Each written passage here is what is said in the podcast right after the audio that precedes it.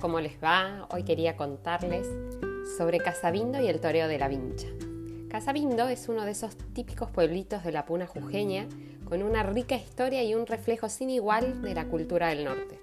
Está rodeado de cerros y su belleza es realmente impactante.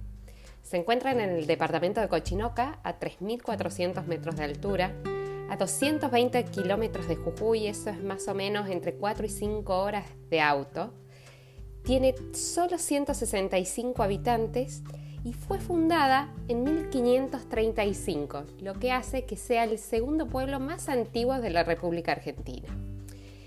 Su edificio más importante es la iglesia y se destaca por su enorme tamaño comparado con el tamaño del pueblo.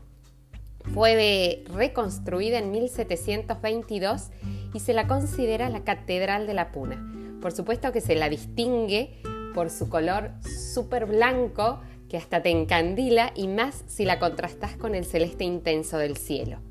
El interior está ricamente ornamentada y tiene unos cuadros muy importantes de ángeles arcabuceros que pertenecen a la Escuela de Arte Cusqueño. En Casabindo todos los 15 de agosto se celebra la Asunción de la Virgen y es una fiesta patronal no solo celebrada por el mismo pueblo, sino que se ha ido transmitiendo de boca en boca, de boca en boca y llegan montones de turistas a ver este particular festejo. Los peregrinos, el pueblo se va a transformar en una semana, se viste de fiesta. Las, las escuelas y los galpones se van a convertir en hoteles y las casas en comedores. Los peregrinos van a empezar a llegar alrededor del 14 de agosto vienen de todos los pueblos aledaños en peregrinación y cada uno trae su propia Virgen. Pero en sí el festejo real arranca el 15 de agosto a las 6 de la mañana es la primera misa. Luego, alrededor de las 10 de la mañana, se hace una procesión por el pueblo donde se saca a pasear a la Virgen y es escoltada y acompañada por sicuris y samilantes. Ustedes se preguntarán qué son estas cosas.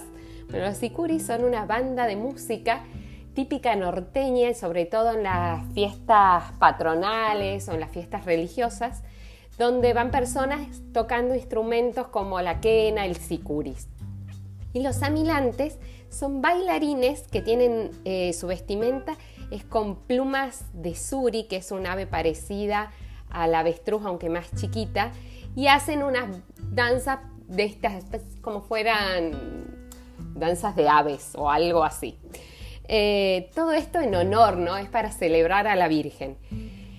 Después viene la misa principal que va a ser dada por el obispo de Humahuaca y cerca del mediodía los horarios en, en el norte son todos relativos. Se hacen a los horarios que se pueden. Eh, cerca del mediodía eh, se va a hacer el toreo de la vincha y se lo va a hacer frente a la plaza y un, frente a la iglesia hay una plaza que está cercada y esta es la plaza de toros. Eh, no tiene gradas, la gente se sube a esta, a esta cerca que tiene de adobe y de ahí va a mirar el toreo. Eh, los toreros son eh, gente, suelen ser hombres, aunque hay también mujeres, son gentes de la zona, son gente de Casabindo y se mete ahí algún turista curioso también. Es la manifestación taurina, la única manifestación taurina en Argentina y es absolutamente incruenta. No hay sacrificio de toro, solo consiste en sacarle una vincha que tiene al toro entre los cuernos. La vincha es de un color rojo y tiene monedas de plata. Y aquel torero que logra sacar esta vincha se la ofrece en recompensa a todo lo que la Virgen le dio en el año. Es una muestra de fe ¿no? de los toreros hacia su Virgen. Como ya habrán visto en Jujuy, la gente es muy religiosa y muy devota sobre todo de la Virgen. Em, esa semana y ese día es una intensidad emocional. Es un pueblo que se vistió de fiesta. Es un pueblo que, como ya les dije, solo tiene 165 habitantes y ese día llegan montones de turistas, no solo de Argentina o de Jujuy, sino internacionales, a sacar fotos a este particular festejo. Eh, es un momento de reencuentro de familias. Los que se fueron vuelven, todos los años vuelven a celebrar a su Virgen y a ofrecerle su, su, sacrificio en recompensa de todo lo que pidieron en ese año.